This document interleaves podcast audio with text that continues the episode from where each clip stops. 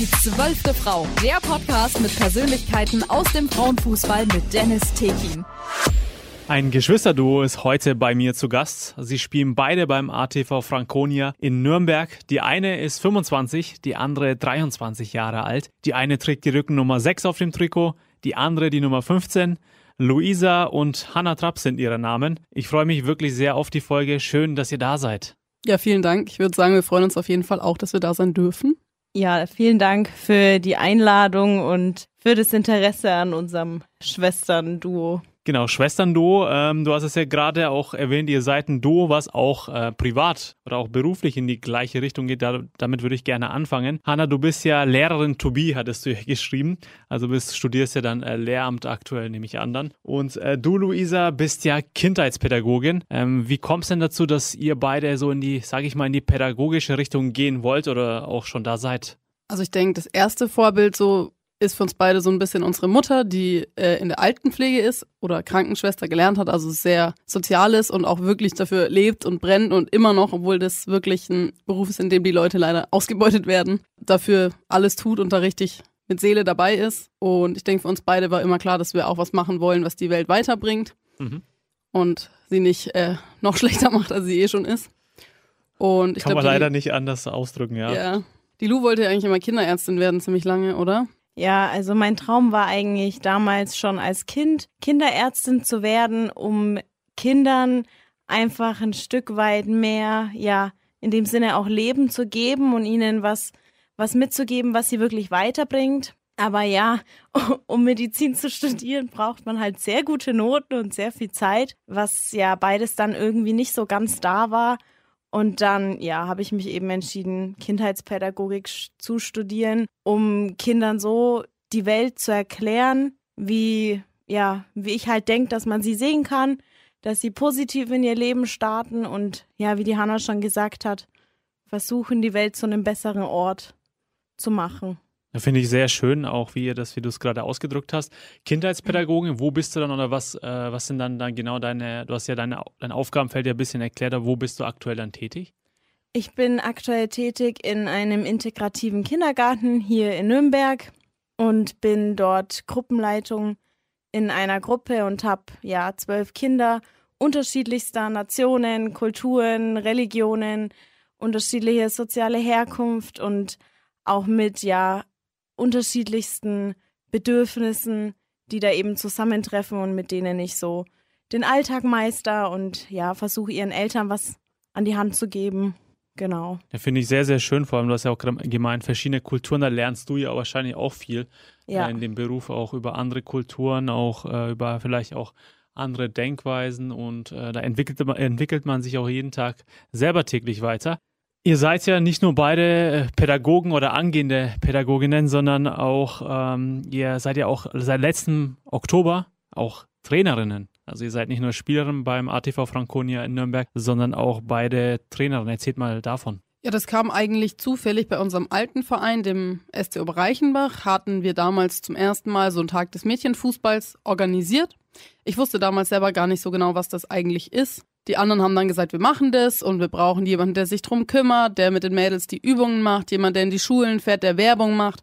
Dadurch, dass ich ja Studentin bin, äh, hatte ich im August, September halt relativ viel Zeit und damit die Möglichkeiten, mich darum zu kümmern. Bin dann mit zwei, drei anderen aus der Mannschaft rumgefahren, habe in den Schulen Werbungen gemacht dadurch, dass ich ja auch Lehramt studiere äh, und viel mit den Kindern in dem Alter zu tun habe, war das irgendwie gleich was, wo ich richtig drin aufgegangen bin. Und an dem Tag selber habe ich dann gemerkt, boah, das macht mir so Spaß, das war richtig cool.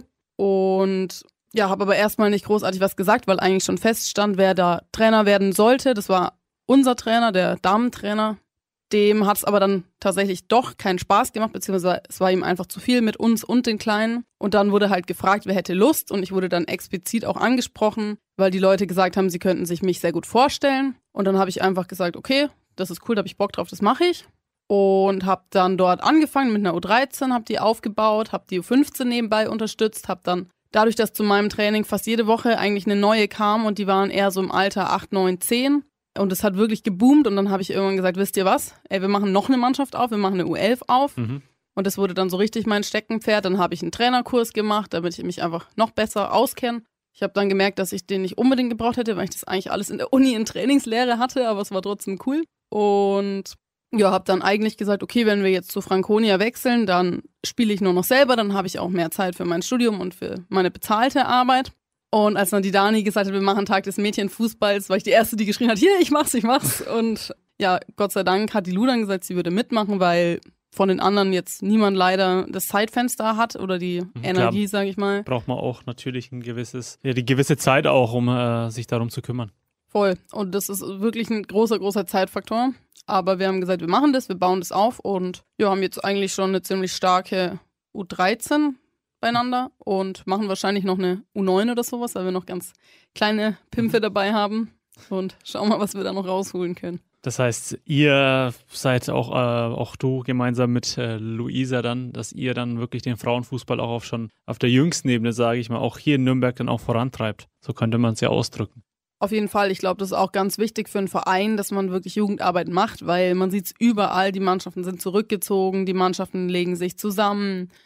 Es gibt eigentlich, also der Damenfußball, ja, geht ein bisschen zurück. Und ich finde es wirklich schade, weil ich finde, die Mädels haben so viel Vorteil vom Fußballspielen. Ich meine, klar, es gibt andere tolle Sportarten auch, da will ich jetzt gar nicht sagen, aber mhm. allgemein gerade in den Städten finde ich das ganz wichtig, dass man aktiv solche Arbeit macht, weil die Kinder, die kommen ja sonst nicht raus in, ins Grüne und bewegen sich, weil es ja auch schwierig ist und viele haben auch nicht die Möglichkeiten und Fußball ist einfach was, was man sich relativ gut irgendwie leisten kann, wo man andere Leute um sich rum hat, wo man eben nicht alleine ist. Der Sport für jeden auch. Also da kommt es ja auch nicht auf die, sage ich mal, die gesellschaftliche Klasse oder Schicht an. Äh, auch wenn man wenig Geld hat, man braucht eigentlich nur einen Ball und kann dann schon loslegen.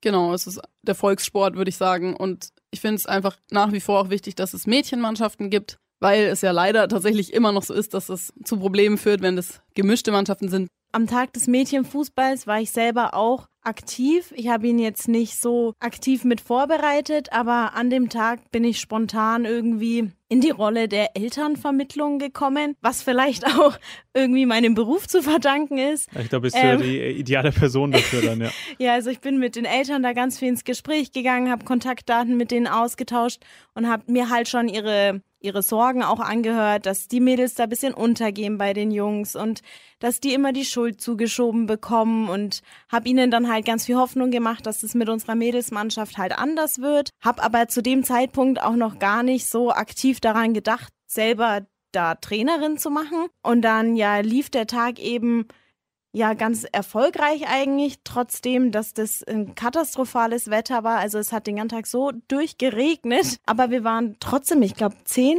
zehn Mädels. Ja, zehn oder elf, sowas. Mhm. Genau, und da habe ich mir dann irgendwie gedacht, weil die Hanna dann die einzige auch eigentlich war, die gesagt hat, sie wird's machen.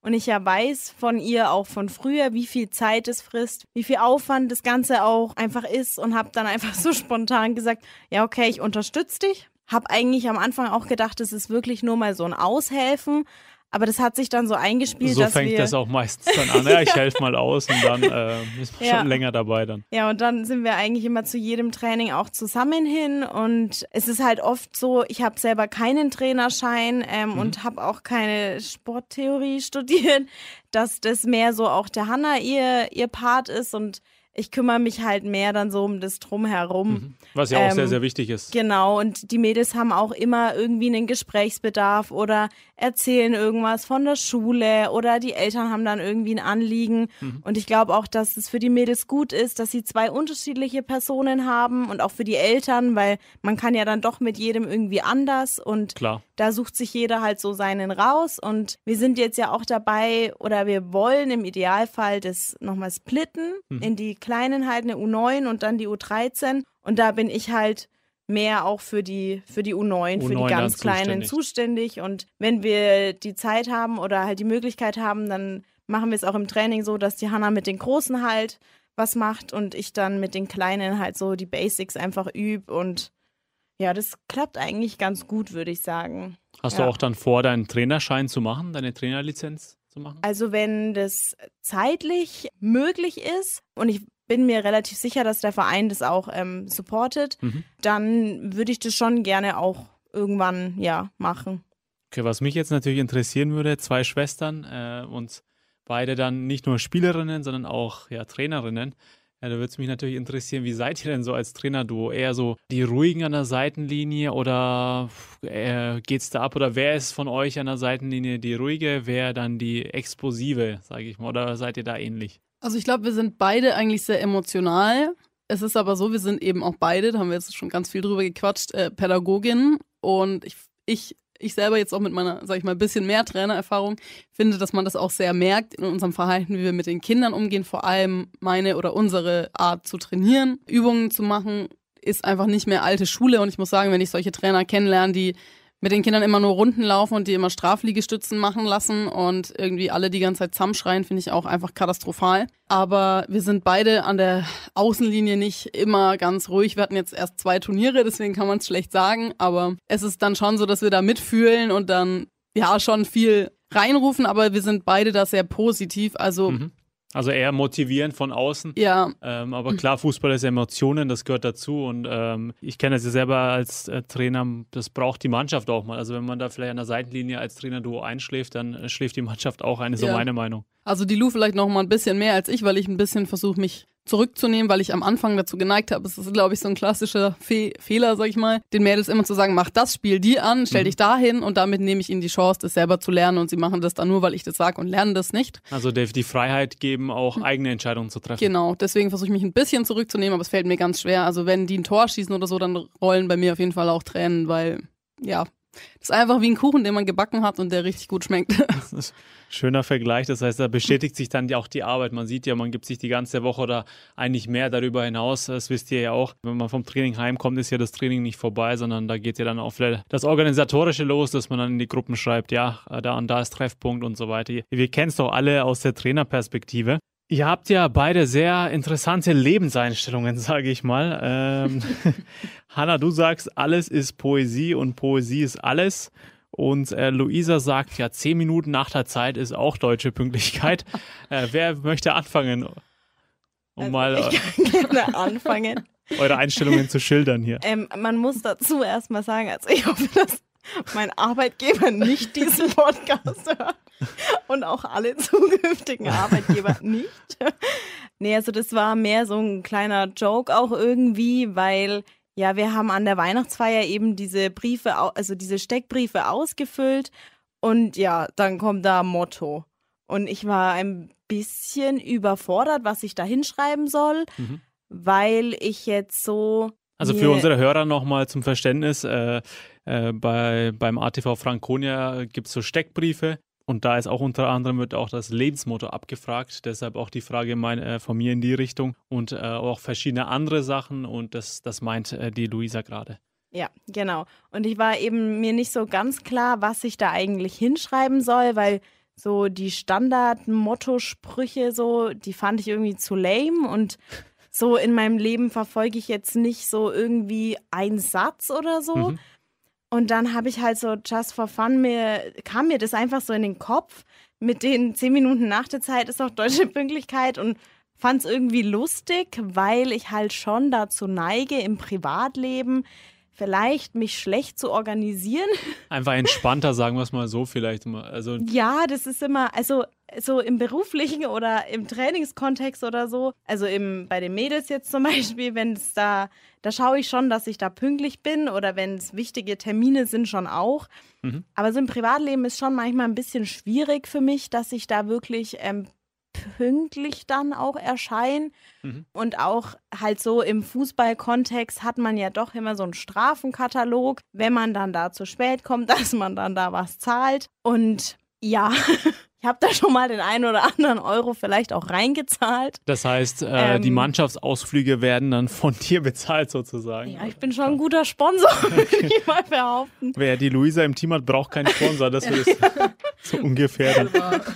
Ja, und ich fand es dann einfach lustig und deswegen habe ich das so, ja, mit aufgeschrieben. Ja. Und bei dir, Hanna? Also das bei dir klingt es ja wirklich so, da fühle ich mich in den Deutschunterricht versetzt, wenn ich dein Lebensmotto höre. Alles ist Poesie, Poesie ist alles. Ja, bei mir war es tatsächlich ein bisschen ernster gemeint. Ich meine, es passt nicht so gut in den Fußballkontext rein natürlich, aber auch nicht so schlecht eigentlich. Also man, ich habe vorhin ja schon zu dir gesagt, dass ich Bücher schreibe und das mache ich auch schon immer. Also seit ich ein Kind bin, habe ich mir Geschichten ausgedacht. Ich habe sie anfangs immer natürlich nur mündlich erzählt, weil ich noch nicht schreiben konnte. Und sobald ich schreiben konnte, habe ich angefangen, Geschichten zu produzieren und jetzt vor einem Jahr oder so auch angefangen, Gedichte zu schreiben. Da habe ich sehr lange immer gedacht, das kann ich gar nicht, aber da habe ich jetzt auch Spaß dran. Und ja, habe immer meine Romane und so gemacht und mich auch immer mehr in dieser Rolle einfach wiedergefunden und sehe die Welt einfach durch diese Sicht. Und ich denke, dass das eine, eine Weltsicht ist, die einem selber gut tut für mich, mhm. weil ich damit. Das heißt, du verarbeitest auch Sachen ähm, aus dem Alltag oder Dinge, die du siehst und das in Textform dann. Genau, also für mich ist festhältst. alles einfach immer irgendwie eine Geschichte. Alles hat einen irgendwie für mich so einen poetischen, ja, man könnte sagen, göttlichen Kern und irgendwie eine Schönheit. Mhm.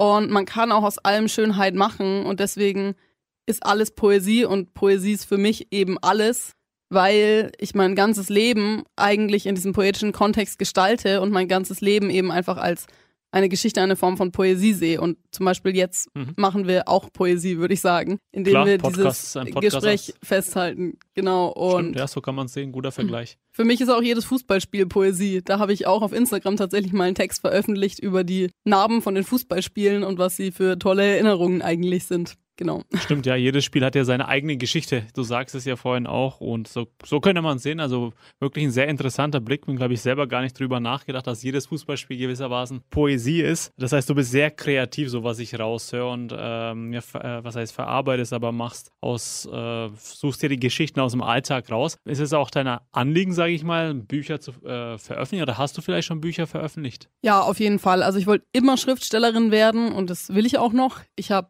nie einen Roman komplett veröffentlicht. Ich habe fertige Romane und ich möchte auch gerne mal einen veröffentlichen. Mhm, Ansonsten cool. bin ich bei Instagram aktiv mit Gedichtchen oder Lebensweisheitstextchen und bei Story One, das ist so eine Short Story Plattform, wo ich einfach meine ja, Geschichtchen so ein bisschen poste. Sowas mache ich. Ab und zu mache ich mal bei irgendeinem Wettbewerb mit. Demnächst äh, bin ich bei einem Poetry Slam wahrscheinlich dabei zum ersten Mal. Hier, hier in der Gegend dann auch? Äh, yep, aber ich habe ehrlich gesagt vergessen, wo. aber ist doch Bestätigung für deine, was heißt Arbeit in Anführungszeichen, weil das ist ja keine Arbeit dann, denke ich mal, wenn man etwas gerne macht. Ja, also es ist für mich schon was, was ich ja, ich würde sagen, brauche. Also ich kann das auch gar nicht dosieren, sondern es kommt einfach und dann ist mhm. es wie so ein Fieberanfall und dann muss ich mich hinsetzen und das schreiben und danach bin ich dann ganz, ganz ruhig, wie als hätte ich ganz viel Sport gemacht. Und dann kann es auch mal passieren, dass ich drei, vier Wochen gar nichts schreibe und dann wieder ganz viel auf einmal. Das also so wie die Künstler, wie Sänger auch, die dann ähm, ja vielleicht so eine Flaute haben und sich überlegen, hm, gerade habe ich gar keine Ideen für einen neuen Song und dann kommt es auf einmal und dann schreibt man vielleicht so in der Nacht genau. Nachtnebelaktion, dann sage ich mal. Genau, also man kann das ganz, also ich bin ein ganz schlechter Planungsschreiber auch. Ich mache ganz wenig Pläne. Ich denke mir Figuren aus und auf den Figuren basiert dann alles und dann schreibe ich das runter und ja, meine Mitbewohner sind manchmal schockiert, wenn sie mich dann sehen in dem Zustand, in dem ich dann einfach nur alles in die Tasten hack und ja, aber das ist eine Seite von mir, die einfach komplett dazu gehört und die ich auch sehr, sehr gerne mag. Das heißt, äh, du äh, wünschst ja auch noch, dass du dann tatsächlich auch Bücher veröffentlichst. Genau, also meine Vorstellung ist immer so ein bisschen, dass ich in den längeren Ferien oder so vielleicht Zeit dafür habe, dann oder irgendwann, wenn man sich dann ein bisschen reingefuchst hat ins Lehrerleben, hat man ja auch so bestimmt mal Zeit dafür übrig. Und ich plane das auf jeden Fall. Ich habe jetzt einen neuen Roman angefangen, den ich persönlich ganz vielversprechend finde und mal schauen, was rauskommt. Ja, dann drücke ich dir auf jeden Fall äh, die Daumen, dass das dann klappt und warum nicht? Man sollte ja immer an seinen Zielen festhalten. Träume sind da dazu da, sie zu leben, sage ich immer. Das war wahrscheinlich jetzt auch poetisch. Dann. Ja. Abstoß oder Eckball? Seid ihr eher die Fans von Schokobanane oder von Schokobananen oder lieber Mandeln? Fangen wir mit dir an, Luisa. Also in der Konstellation wäre ich definitiv Team Mandeln. Ich liebe zwar Schokoobst generell, aber ich finde Bananen ziemlich widerlich ähm, und würde mich deswegen definitiv für die gebrannten Mandeln entscheiden. Okay, du und äh, Bananen werdet nicht mehr beste Freunde, so nee. wie ich das raushöre. und äh, bei dir, Hanna? Ich würde es in dem Fall genauso beantworten. Ich liebe Mandeln und ich liebe auch Schokoobst und ich liebe auch Bananen, aber ich vertrage leider keine Bananen und esse sie deswegen seit ein paar Jahren nicht mehr. Okay, das heißt, eigentlich beide Teammandeln, da seid, ist das Geschwisterduo, Geschwisterduo sich einig. Dann äh, zu einer Entwicklung im Fußball, die ich einerseits gut finde, aber andererseits auch manchmal auch selber, wo ich mir denke, ach, da bekommst du die Krise als Zuschauer. Lieber hinten rausspielen oder lieber lange Bälle? Also lieber Fußball hinten rausspielen oder lieber, jetzt vielleicht übertrieben, aus dem Mittelalter Kick and Rush mäßig. Auf welcher Seite steht ihr da? Also ich persönlich bin auch ein großer Fan von langen Bällen, weil ich als Flügelstürmerin einfach, ja, darauf stehe, wenn der Ball richtig schön weit kommt und ich ins Laufduell kann. Das ist auch, glaube ich, meine große Stärke. Ich glaube, das ist auch der häufigste Satz, den man vom, von mir auf dem Spielfeld hört, ist sowas wie, schick ihn lang, schick mich, schick ihn über die Linie, irgendwie sowas, dass ich dann ins Laufduell kann. Und ich meine, wenn die anderen das hinten schön rausspielen, habe ich auch nichts dagegen. Aber ich äh, stehe immer auf Feuer, dass mein langer Ball kommt. Okay, das heißt, du bevorzugst es, dass der Keeper dann gleich den langen Ball nach vorne schlägt und nicht erstmal noch den Ball hin und her schieben, bevor dann vielleicht auch dann auch ein langer Ball kommt. Also eher lange Bälle von Anfang an. Und du, Luisa? Ja, also ich kann die Frage nicht so ganz leicht beantworten, weil mhm. ich es prinzipiell schon mag, das Spiel auch von hinten aufzubauen weil ich ja selber auch hinten in der Abwehr eben spiele. Allerdings kriege ich wirklich jedes Mal einen halben Herzinfarkt, wenn in Situationen, wo ganz klar ist, dass das sehr gefährlich ist und der Ball wirklich im Sinne von hoch und weit bringt Sicherheit einfach da hinten raus muss und die Leute anfangen, kurze Bälle in die Mitte zu spielen, wo dann die topschnelle Stürmerin vom Gegner steht und ja, du weißt, dein eigener Spieler vielleicht gerade irgendwie woanders unterwegs ist oder nicht schnell genug da ist oder wie auch immer, da denke ich mir, produziert man sich so viele Chancen für den Gegner, Absolut. die man einfach vermeiden muss. Mhm. Aber ja, in, in Situationen, wo es sich anbietet oder wenn man auch vielleicht den Gegner gut im Griff hat, dann bin ich auf jeden Fall ein Fan, auch hinten rauszuspielen oder hinten auch die Seite zu verlagern. Mhm. Aber gerade in brenzlichen Situationen oder auch einfach mal zur Abwechslung, finde ich, braucht es auch mal einen weiten Ball. Also in der Bundesliga gibt es ja auch manchmal, oder äh, nicht, wie heißt es, Champions League, gibt es ja auch manchmal so Spiele, wo man äh, sieht, die spielen einfach nur hin, her, tick, tack, bla bla äh, und es passiert einfach nichts und damit gewinnt man halt auch kein Spiel. Deshalb, ja, also die Mischung da, macht's. Absolut, also du sprichst mir, Luisa, kann ich nur hundertprozentig beipflichten, also absolut meine Meinung auch. Generell auch der Fan davon, dass man ja kurze Bälle, also hinten raus spielt. Ich bin auch der, äh, der Fan davon, dass man generell Fußball spielt, aber wenn dann das Pressing ja so, jo, so stark ist, so gut ist vom Gegner, dass du eigentlich fast keine Luft bekommst und da auch nach dem Ball im Fünfer sehr gefährlich zum anderen Mitspieler bringen willst, puh, finde ich auch immer grenzwertig und da als Fan dazu zu schauen, ach, denke ich mir auch, warum macht man das? Deswegen ab und zu lange Bälle Bälle gut, aber generell hinten rausspielen. Dann ähm, auch das Thema ja, Eckball. Ich weiß nicht, vielleicht seht ihr das auch so, wenn ich so kurze Eckbälle sehe, wo dann irgendwelche Varianten, die manchmal auch gut sind, aber wo du dann einen kurzen Eckball rausspielst, wo du dir denkst, okay, eigentlich hätte man jetzt durch einen direkten Eckball vielleicht eine gute Chance, aber die wird zunichte gemacht, weil man wieder irgendeine Variante spielen will. Lieber Eckball kurz oder ein langer Eckball, oder ein ganz normaler Eckball rein? Also ich glaube, beides ist nicht so ganz meine Stärke. Ich glaube, ich habe noch nie ein Tor nach einer Ecke geschossen tatsächlich. Oder vielleicht, aber ich kann mich nicht erinnern. Aber Oder vorbereitet auch wahrscheinlich dann. Also ja, also ich, ich würde jetzt tendenziell eher sagen, schon eine weite Ecke. Mhm. Ich versuche immer, mich irgendwo hinten anzusiedeln und wenn der abspringt, dann bin ich da. Genau, aber wenn jemand, wenn du natürlich jemanden in der Mannschaft hast, der Kopfball stark ist, dann warum sollte man das verschenken?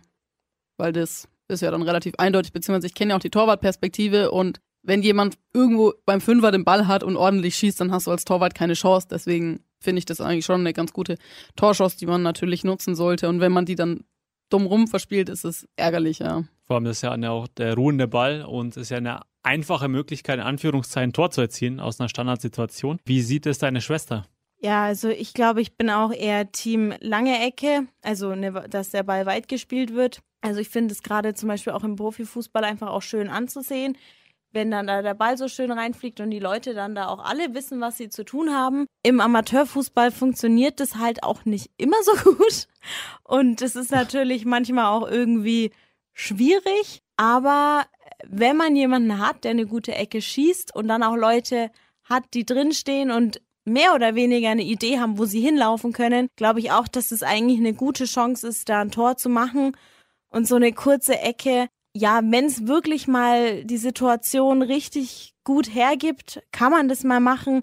Aber sonst finde ich eigentlich auch eher, dass man ja, dann wieder ins Hudeln kommt und dann eigentlich die Chance vergibt, die man vielleicht gehabt hätte. Okay, ich sehe schon, Luisa, äh, du wirst künftig Teil meines Trainerteams werden, von den äh, Ansichten her auf jeden Fall. Äh, ja, es gibt ja auch schöne, kurz gespielte Varianten, wo dann auch der Gegner verwirrt wird und der Karlsruher SC hat das, glaube ich, vor zwei Saisons bei den Herren der zweiten Bundesliga sehr, sehr gut gemacht mit verschiedenen Varianten. Das heißt, äh, ihr seid eher Team Mandeln beide, äh, hinten rausspielen, lange Bälle unterscheidet ihr euch und Eckball kurz oder lang, ähm, ja, seid ihr euch dann auch eher einig, würde ich sagen dann.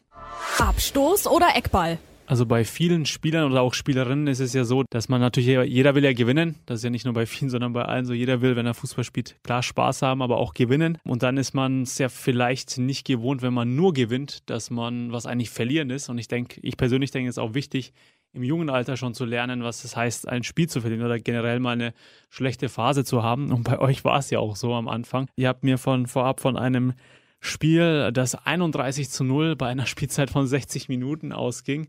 Äh, ihr habt ja auch gemeint, äh, ja, ihr habt das Verlieren quasi sehr früh geübt. Erzählt mal von dieser Phase und was es euch auch vielleicht gebracht hat, das Verlieren zu lernen. Ich würde mal so sagen, es war tatsächlich mit dieser Mannschaft, mit der wir damals gespielt haben, von Anfang an irgendwie so eine Verlierersituation, da die Jungs aus der D-Jugend aussortiert wurden, die, sage ich mal, entweder nicht gut genug waren, beziehungsweise im Einzelfall, glaube ich, auch vom Verhalten einfach dem Trainer nicht mehr so recht waren. Und zu dieser Jungsgruppe wurden dann die vier oder fünf Mädchen, die wir damals waren, dazugepackt, weil man sowieso nicht so recht wusste, was man mit denen machen sollte. Man wollte eine Mädchenmannschaft gründen, hat es nicht geschafft und hat dann gesagt, den ganzen ja, Rest, den darf jetzt irgendjemand trainieren. Da hat sich dann die Schwester von zwei Jungs aus der Mannschaft gemeldet und gesagt, sie macht es, damit wir eben auch eine Trainerin überhaupt haben. Mhm. Also wir waren wirklich so ein bisschen der letzte Rest tatsächlich und so haben wir auch Fußball gespielt. Ja, das fühlt sich ja auch nicht gut an, aber wenn man so wahrgenommen wird, als ob man ja unwichtig wäre auch. Ja, also es war tatsächlich, war nicht so toll, aber dadurch, dass die Nadja hieß sie, echt total lieb war und sich da um uns gut gekümmert hat und wir uns eigentlich als Mannschaft auch relativ gut verstanden haben, und ich finde, in der Mannschaft war das auch nicht so stark, dass man als Mädchen blöd dastand. Ich weiß nicht, wie du das in Erinnerung hast. Dadurch, dass wir eben alle nicht so gut waren, war es jetzt auch nicht so schlimm, dass wir nicht so gut waren, sage ich mal. Und mit dieser Mannschaft haben wir wirklich immer verloren und ich glaube auch fast immer zweistellig. Wir hatten einen dabei, der hatte einen bombenmäßigen Schuss, hat aber irgendwie Fußball nicht verstanden, hat immer aufs eigene Tor gezielt. Und was für die ähm, Statistik dann immerhin. So kann man es sehen, Eigentore. Ja, genau. Also da waren wir wirklich super drin und haben nach, nach vorne eigentlich nie was hinbekommen. Hatten, glaube ich, insgesamt drei oder vier Torwerte, die dann alle keine Lust mehr hatten, verständlicherweise. Und ja, haben dadurch dann wirklich den Ultrafrust eigentlich gelernt. Und ich kann mich noch erinnern, dass wir mal bei der Oma waren und ein Lied über unsere Fußballmannschaft geschrieben haben, in dem wir damals schon geschrieben haben, dass es ja gut ist, dass man oft verliert, weil man dann auch lernt, dass man weitermachen muss, dass man aufstehen muss und weiterkämpfen muss. Und ja, also ich meine, klar, wenn man jetzt das so hört, so 31 zu 0 muss man jetzt nicht unbedingt verloren haben. Ich denke, das reicht, wenn man mal eine 9-0 oder 10-0 Klatsche das bekommt. Das reicht auch aus, ja, absolut. Auf jeden Fall. Aber ja, ich habe gesagt zu meinen, unseren Mädels auch immer, ihr müsst einfach weitermachen, weil das ist normal, dass man auch am Anfang vor allem einfach, ja, ein bisschen Blut leckt. Ist ein Lernprozess dann auch. Also genau. solche Niederlagen, genau. da lernt man ja auch draus. Daran wächst man. Und ja, ich kann jetzt von mir nicht behaupten, dass es komplett so ist, dass ich super gut damit umgehen kann, wenn wir verlieren. Also ich bin sehr emotional, vor allem bezogen auf meine eigene Leistung immer noch. Mhm. Aber ehrgeizig einfach, so würde ich sie formulieren. Wenn man ja. nicht verlieren kann, ist, würde ich immer positiv interpretieren, dass man einfach nicht verlieren möchte, nicht verlieren kann und das spricht für den Ehrgeiz. Was hast du für dich mitgenommen, Luise, aus dieser Zeit? Ja, also ich muss sagen, dass ich, wenn ich so an meine Fußballkarriere mich so erinnere oder da so ein bisschen mal im Kopf zurückgehe, sind mir doch mit Abstand deutlich mehr Niederlage im Kopf als irgendwas anderes. Weil ja, unser erstes Spiel damals bei den Jungs, das werde ich auch nie vergessen. Das war nämlich gleich ein 21 zu 0 mit diesem besagten Eigentor. Und ja, so habe ich halt irgendwie auch in dieses Fußballding gestartet. Und ich sag mal, wenn man jedes Spiel wirklich erstmal haushoch verliert und auch dann danach, als wir dann eben doch mal in eine Mädelsmannschaft kamen, weil diese Mannschaft, in der wir waren, die war nach der Saison nicht mehr so existent, weil die Trainerin hat äh, diesen Job äh, an den Nagel gehangen und auch die meisten von den Jungs haben entweder versucht, dann doch bei den anderen zu spielen oder haben halt ihre Karriere erstmal unterbrochen. Mhm. Viele haben danach tatsächlich wieder angefangen irgendwann, manche auch nicht. Genau, und wir sind dann eben zu einer Mädelsmannschaft gekommen, wo ganz viele auch ganz neu angefangen haben, noch nie einen Ball in irgendeiner Weise irgendwo hingeschossen haben. Ja, entsprechend sind unsere Spiele halt auch losgegangen. Also auch in der ersten Saison damals, ich glaube, wir haben alles verloren auch. Ich könnte mich jetzt nicht erinnern, dass wir da was gewonnen haben. Und das wird dann irgendwo auch normal. Man ärgert sich halt extrem. Vor allem, wenn man dann manchmal auch das Gefühl hat, man hat selber wirklich seine 120 oder 150 Prozent gegeben. Dann, ja. Und am Ende hat man dann 10-0 verloren. Und das ist dann schon auch oft mal so eine Sache, wo man dann halt mit sich selber auch ausdiskutieren muss.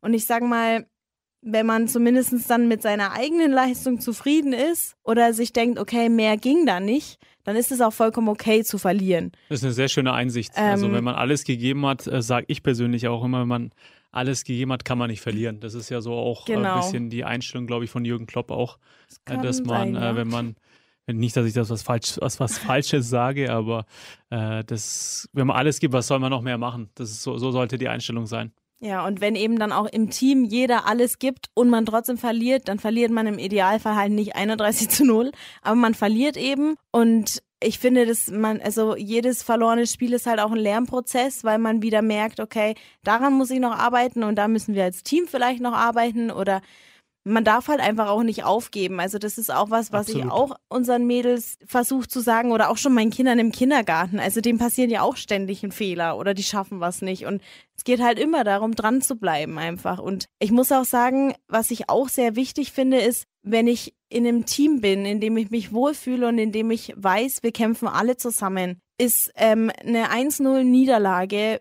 viel mehr wert als in einem Team, wo ich mich nicht wohlfühle, wo ich eigentlich nicht dazugehöre und mhm. vielleicht 88 Minuten auf der Bank saß und wir dann vielleicht ja das Spiel gewinnen und das auch ein ganz, ganz wichtiges Spiel ist, dann ist es für mich persönlich äh, schon mehr verloren als eine 1-0-Niederlage in einem guten Team. Okay, das heißt, dir ist dieser Teamgedanke extrem wichtig auch. Also ja. das braucht es ja auch. Also man kann eigentlich nur Erfolg haben. Ähm, sieht man ja auch an den Mannschaften, die sich alle möglichen Spieler holen, aber dann doch im Champions League Achtelfinale äh, ausscheiden, dann sage ich mal. Ja. Das, äh, ohne Team geht es nicht. Einzelspieler sind schön und gut, aber du musst ein Team sein im Fußball. Genau, das stimmt. Und ich hoffe natürlich auch noch auf die Phase, wo man dann auch vielleicht mal viel gewinnt. aber ich glaube, damit wäre ich vermutlich auch überfordert. Ich weiß nicht. Mal schauen. Das kommt ja dann vielleicht auch noch. Also ihr seid ja auch im Aufbau, das hatten ja Reni und Dani berichtet und da ist es auch völlig normal, dass man erstmal Lehrgeld zahlt. Und dann denke ich mal, äh, die gute Arbeit wird dann auch belohnt werden über die Zeit. Du bist ja, Luisa, oder wirst bezeichnet von deinen Mannschaftskolleginnen äh, als Abwehrmonster. Was hat ja, das auf sich? Finde ich eine sehr interessante Bezeichnung. ähm, ja, also ich würde mich jetzt selber vermutlich nicht so äh, betiteln, aber ich denke, das kommt halt daher, da ich einfach, ja, ich spiele gerne in der Abwehr. Ich, das ist auch einfach meine Position, weil ich brauche das Spiel vor mir. Ich brauche jemanden, der entweder mit dem Ball auf mich zukommt oder jemand, der halt auf seinen Ball wartet, wo ich dann halt schnell dazwischen reingehen kann und mir halt dann den Ball hol. Ich glaube, das sind halt schon so meine Stärken, weil ich alleine mit dem Ball vor einem Tor schwierig, bin ich über, überfragt, was man eigentlich von mir will. Auch eine sehr interessante Sichtweise, weil äh, viele wollen ja, es, also ich kenne das von mir, als früher als Kind will man immer ja, am Bolzplatz ein Tor schießen, dann ist man der Held und geht nach Hause und erzählt von seinen Eltern davon. Aber ich finde es sehr interessant, dass du das äh, in Anführungszeichen cooler siehst, kein Gegentor zu kassieren und äh, so, ein, ja. so ein Bollwerk zu errichten. Ja, also das ist auch definitiv meistens mein Ziel, einfach so im Idealfall halt zu Null zu spielen mhm. und eben den Torwart da bestmöglichst auch schon mal alles wegzunehmen, dass er da gar nicht erst so in die Bedrängnis kommt. Und ja, ich würde schon auch sagen, ich gehe manchmal dann schon auch sehr stark auch in den Zweikampf rein, wenn das halt erfordert wird oder spring halt auch in komische Situationen irgendwie noch mit rein. Und ich meine, ich bin halt nicht die Größte, aber die Gegner manchmal schon und deshalb sieht es dann vielleicht auch manchmal ein bisschen komisch aus. Ich weiß noch, ich habe auch mal bei einem einen Spiel so einen Hund, der da am Spielfeldrand war, aus Versehen mitgenommen, weil ich halt nur den Ball gesehen habe und ich wollte da halt hin okay. und ich wollte diesen Ball halt gewinnen, bin dann aber dummerweise halt abgerutscht und bin halt so rausgeschlittert, wie man das so kennt und da stand halt so ein Hund und als ich quasi wieder realisiert habe, dass ich hier auf der Wiese liege, saß dieser Hund einfach auf meinem Bauch also das, vielleicht hat es auch einen monströsen Charakter, ich keine Ahnung. Okay, also ich, da, da, kommt der Name, jetzt verstehe ich. Also äh, eine Abwehrspielerin auf und äh, jenseits der Fußballlinien, sage ja. ich mal noch dann. Also ja, doch, ich würde schon sagen, ich kämpfe halt da auch schon bis zum Ende und deshalb denke ich, wurde ja da die Bezeichnung für ähm, dich ins, ja. ins Leben gerufen dann auch. Genau. Hanna, Speedy Gonzales, Sagt dir der was? Sagt dir der, der Name was? Ja, das äh, habe ich eigentlich tatsächlich das erste Mal gehört, seit ich bei Franconia spiele und seitdem aber sehr oft. Okay, weil der, das ist die, so bezeichnen dich deine Mitspielerinnen und du sollst äh, schnell wieder Blitz sein. Du spielst ja auch auf dem rechten Flügel. Da ist es natürlich förderlich, wenn man schnell ist. Würdest du dir so unterschreiben, dass du so richtig schnell bist? Also, ich finde eigentlich gar nicht, dass ich so außergewöhnlich schnell bin. Ich würde sagen, in der Kreisklasse bin ich wahrscheinlich schon oben dabei. Und es ist auch mein, meine Taktik oder das, woran ich auch Spaß habe, einfach, wenn ich ins Laufduell kann, da, ja, da habe ich meine Chancen. Aber ich muss ehrlich sagen, dass meine Selbstwahrnehmung eigentlich, ich habe das immer gar nicht so realisiert. Also irgendwann in Oberreichenbach, bei der zweiten war das mal so, dass irgendein Trainer geschrien hat, ey, irgendjemand läuft jetzt die ganze Zeit der 15 hinterher, weil wenn sie den Ball hat, ist sie weg. Das war das erste Mal, dass ich mir dachte, ah, okay, ich bin anscheinend, werde ich als schnell wahrgenommen. Und besonders dann eigentlich jetzt in dem Vereinswechsel, da wurde es wirklich echt oft betont und da wurde ich jetzt dann auch eben auf den Flügel gezogen, weil ich vorher eigentlich einen klassischen Mittelstürmer eher gespielt habe. Wo ich zwar auch dann immer rumgerannt bin und auf die Flügel noch gerannt bin und mir wurde schon immer gesagt, dass ich unglaublich viel renne. Das kann ich auch, meine Beine können es bestätigen. Ich bin jedes Mal komplett tot nach dem Spiel.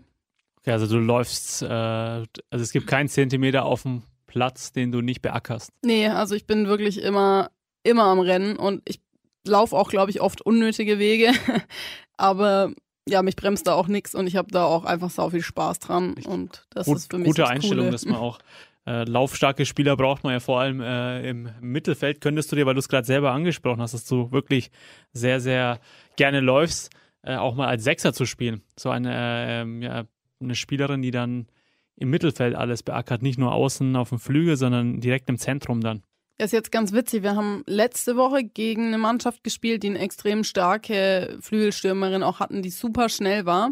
Und die Reni hat dann irgendwann gefragt, ob wir da irgendwie was tauschen können, weil sie eben auf der Sechser, also defensiven Position gegen die eigentlich gespielt hat. Und dann habe ich gesagt, okay, wir, wir probieren das. Ich versuche mit der mitzurennen. Und das war das allererste Mal, glaube ich, in meinem Leben, dass ich defensives Mittelfeld gespielt habe beziehungsweise einmal schon in Oberreichenbach bei den Damen, wo ich eigentlich Torwart war und dann mal kurz außen gespielt habe und da habe ich, glaube ich, nichts gemacht, außer der anderen die Beine weggezogen. Also das war da letzte Woche wirklich so das erste Mal eigentlich. Und okay. ich fand es sogar ganz cool. Also die Lu und ich haben dann ein bisschen zusammen eigentlich diese Superspielerin da im Griff gehabt. Mhm. Und es war schon auch ein ganz also cooles Gefühl, dass ich die. Ja, sie hat sich dann schon zurückgezogen. Also sie war immer noch gut und kam aber in der Zeit eigentlich nicht mehr wirklich durch, wo wir so gespielt haben. Und es war schon cool. Das hat schon Spaß gemacht, aber jetzt letzten Sonntag wollte er mich auch kurz zurückziehen, haben wir dann zum Glück doch nicht gemacht, weil irgendwie dachte ich mir dann auch, okay, wo laufe ich denn jetzt rum? Also ich brauche irgendwie schon mein, genau andersrum, dieses eben, dass ich nach vorne gehe. Und für mich ist es dann auch schwer, mich zu halten, dass ich eben nicht immer sage, okay, wir gehen, wir rennen, jetzt alle nach vorne. Und ich glaube, das ist irgendwie ein Risiko, wenn man mich nach hinten stellt, weil. Also seid ihr sehr gegensätzlich Füßen, dann ja. auch, äh, so als äh, Hanna ist eher die Person, die dann einfach, äh, bitte lasst mich, äh, ich will nach vorne. Und die Luisa denkt sich, ja, kommt gerne äh, auf, uns, auf mich zu, ihr kommt hier eh nicht vorbei, so in die Richtung dann. Du hast es ja gerade angesprochen, äh, Hanna, du warst ja auch oder bist notfalls auch noch Torwart. Wie gefällt dir denn diese Position? Ist auch eine unheimlich wichtige Position, wie wir alle wissen. Ja, ich und das Tor, das ist so ein bisschen eine ambivalente Hassliebe. Ich war sehr, sehr lange im Tor, viele Jahre. Ich glaube, seit ich so elf oder zwölf war, eigentlich bis dass ich dann 20 ungefähr war, weil ich da mal länger im Ausland war, brauchten die dann einen neuen Torwart und dann kam ich wieder und dürfte außen spielen und hatte da ultra viel Spaß dran. Habe auch gesagt, ich will nie wieder ins Tor, mhm. weil mir dieses Rumrennen so viel Spaß macht und mich das auspowert und mhm.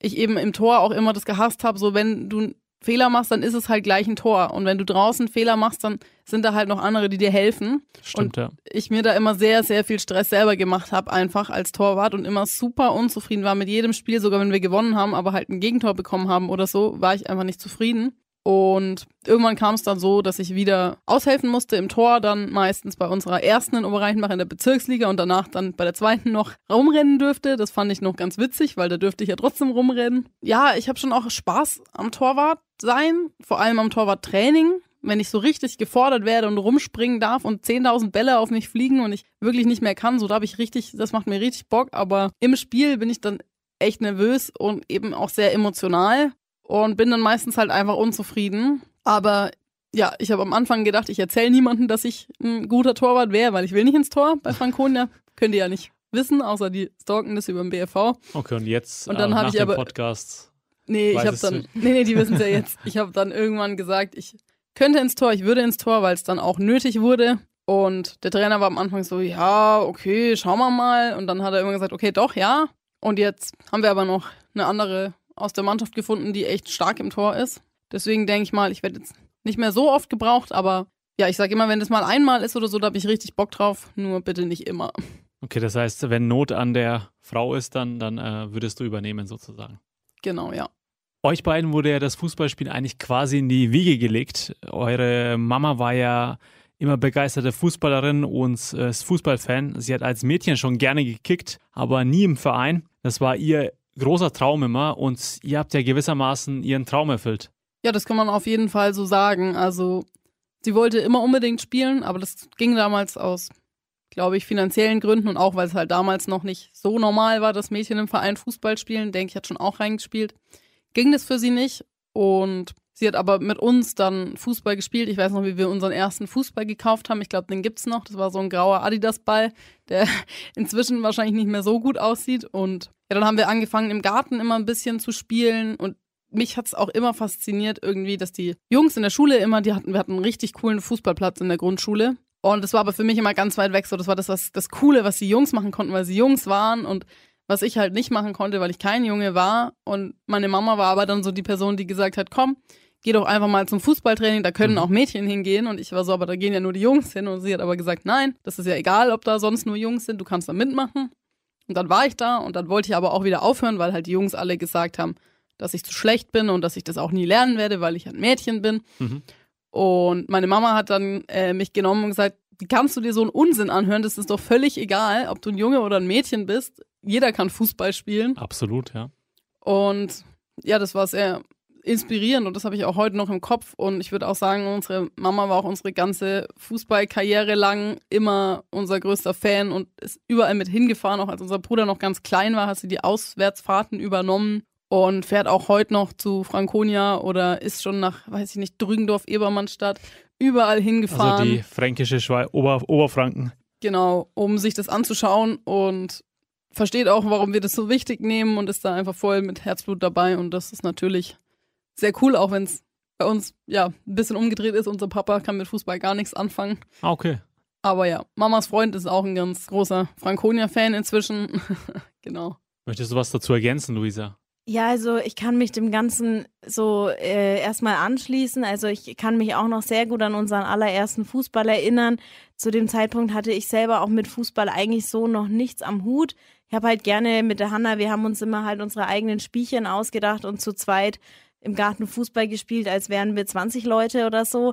Also wir hatten da ganz interessante Spielchen, aber ich habe einfach Fußball an sich auch sehr gemocht, weil gerade dann auch, wenn irgendwie halt WM oder EM war oder so, da war die Mama dann auch immer voll dabei. Da dürfte man dann auch bis elf wach bleiben und die Spiele mit anschauen und äh, hat dann da immer die ganzen Sticker gesammelt und hat dann sich über die Fußballer informiert und wir hatten da Zeitungen dann über diese ganzen Spieler und man wusste, wie groß die sind und was die schon gespielt haben und keine Ahnung, man war da immer voll begeistert mit dabei und ich weiß auch noch, ich hatte so von diesen, ähm, meine Freundin Conny, diese gibt es ja auch immer noch, glaube ich, diese Buchreihe.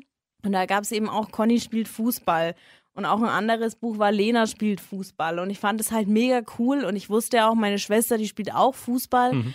Aber ich war halt so Kandidat, ich hätte was gerne, aber ich sag's auf keinen Fall, weil ich sag prinzipiell am besten einfach immer gar nichts, sondern ich mache halt einfach und denke mir halt vielleicht das Gegenteil. Mhm. Ähm, also ganz, ganz schüchtern und ganz, ja, richtig gestört manchmal, wenn ich da mittlerweile drüber nachdenke. Ich bin eigentlich wirklich nur durch Zufall dann richtig dazu gekommen, Fußball zu spielen weil eben es hieß, man würde eine Mädchenmannschaft gründen, die man ja dann doch nicht gegründet hat.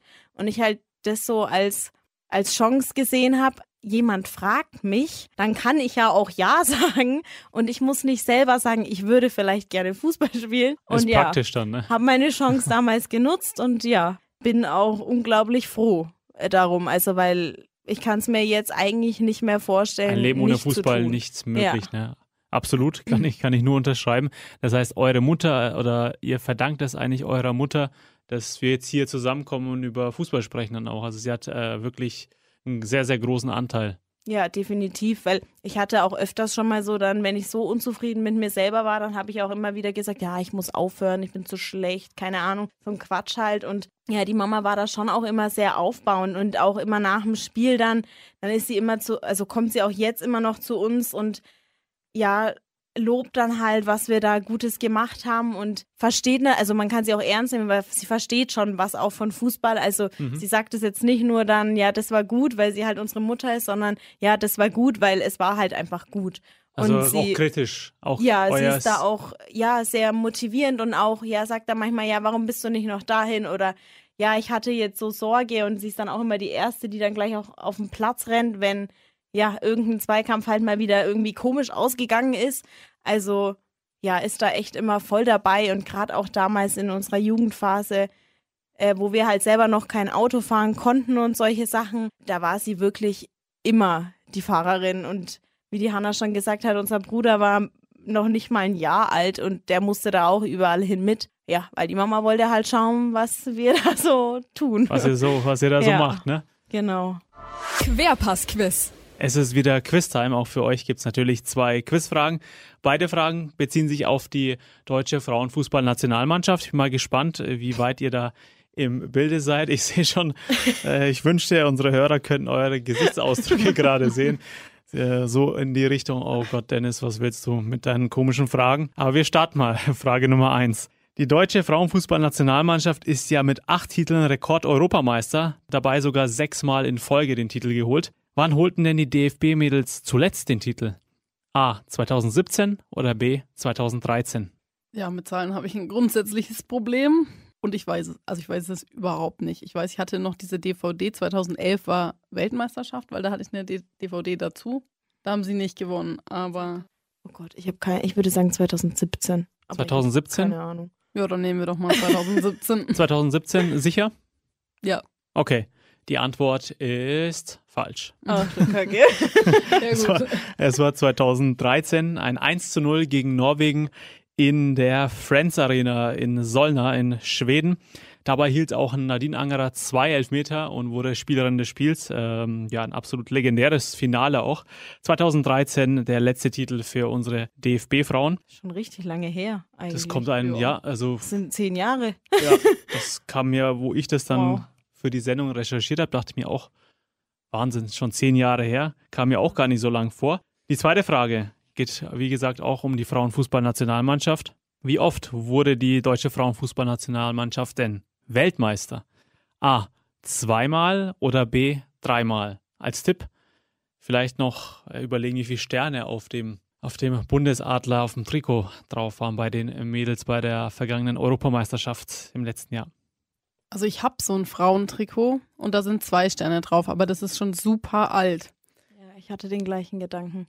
Okay, aber das aber ist wenn, ja schon mal, also. Wenn in den letzten Jahren noch was passiert wäre, hätte man es vielleicht mitbekommen. Ich zwei. Ich würde jetzt auch die zwei einfach gab's mal zwei nehmen. als Antwort? Ja, zwei gab es, oder? Genau, zwei, ja. A2 ja. oder B3. Ihr nehmt die zwei? Ich nehme zwei, ja. ja. Okay, und ich gebe euch die richtige Antwort, die ist auch die zwei. Herzlichen Glückwunsch.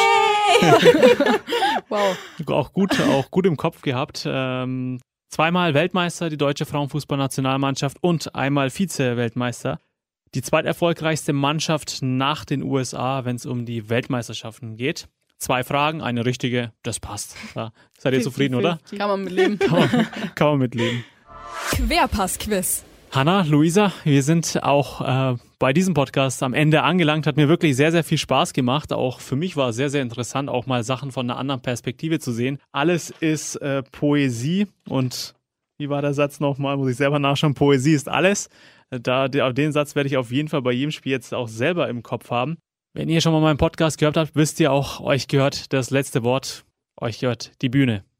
Okay, an der Stelle ja, bedanke ich mich nochmal für die Einladung, für diese, ja, dieses schöne Treffen und dieses anregende Gesprächs, nenne ich es jetzt mal. Ich würde tatsächlich auch gerne den Moment nochmal kurz nutzen, um ja, meiner Mama an der Stelle einfach Danke zu sagen, dass sie uns auf unserem fußballerischen Weg, aber natürlich auch so auf unserem Weg einfach unterstützt, dass sie immer da ist in jeder Situation und ja, schickt ganz liebe Grüße äh, zu ihr nach Hause und ähm, möchte diesen Moment auch ja nutzen, um meiner ja Teamkollegin, Trainer, Kollegin, ja, Schwester, Freundin, was auch immer man da alles noch für Titel finden könnte, ähm, einfach auch Danke zu sagen. Danke, dass du mit mir zusammen nach Franconia gewechselt bist, dass du ähm, ja mich in dieses Trainerleben einführst, dass du mich auch nach dem Spiel aufbaust, wenn ich ja mal wieder mich schlechter mache vielleicht als ich war.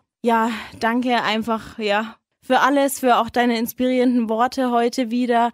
Ähm, ich denke, du kannst da deinen Mädels, deinen Schülern später auch ganz, ganz viel an die Hand geben und sie ja inspirieren mit deinen Geschichten, auch ein Zeichen setzen und ich ja möchte an der Stelle vielleicht auch noch mal kurz Werbung machen für deine Instagram-Seite at Hannah's Little Poetics. Richtig, ähm, ja. Also gerne mal vorbeischauen. Ich bin da sehr begeisterte Leserin und ja, genau. Sehr schöne Worte von Luisa. Möchtest du was dazu ergänzen? Das war ja fast ja, eine Laudatio, also war Wahnsinn. Richtig schön. Ja, dann würde ich die äh, kurze Zeit vielleicht auch noch nutzen, um ja, Danke zu sagen. Und ich denke, das Danke geht an alle, die mich oder uns in der ganzen Zeit beim Fußball und auch neben dem Platz vorwärts gebracht haben, die mir dabei geholfen haben, mit meinem empfindlichen Ego klarzukommen. Und das geht dann natürlich auch ganz besonders an meine Schwester, die mir immer wieder das Gefühl gibt, dass ich gut genug bin, so wie ich bin und dass das, was ich mache, auch reicht und ja, mich auch immer mit, mit ihrem Beruf, mit ihrer Energie, mit ihrer Bereitschaft einfach da zu sein und ja, die Welt besser zu machen, inspiriert und für mich auch ein Vorbild ist und auch danke, dass wir, danke an unseren Trainer, dass wir meistens auf derselben Seite spielen dürfen, weil ich das einfach es gibt mir ganz viel Sicherheit. Ich äh, liebe jeden langen Ball, der für mich von da hinten kommt. Und ja, kann nur sagen, dass ich echt froh bin, dass wir jetzt auch als Trainerkollegen fungieren, dass wir immer noch im selben Team spielen und das hoffentlich noch lange tun werden, dass wir ganz nah aneinander wohnen und ja, alle unsere Sorgen und Ängste und Ego-Probleme teilen können und äh, zusammen auf den Autofahrten darüber fachsimpeln können, wie man die Aufstellung perfektionieren könnte. Die zwölfte Frau, der Podcast mit Persönlichkeiten aus dem Frauenfußball mit Dennis Tekin.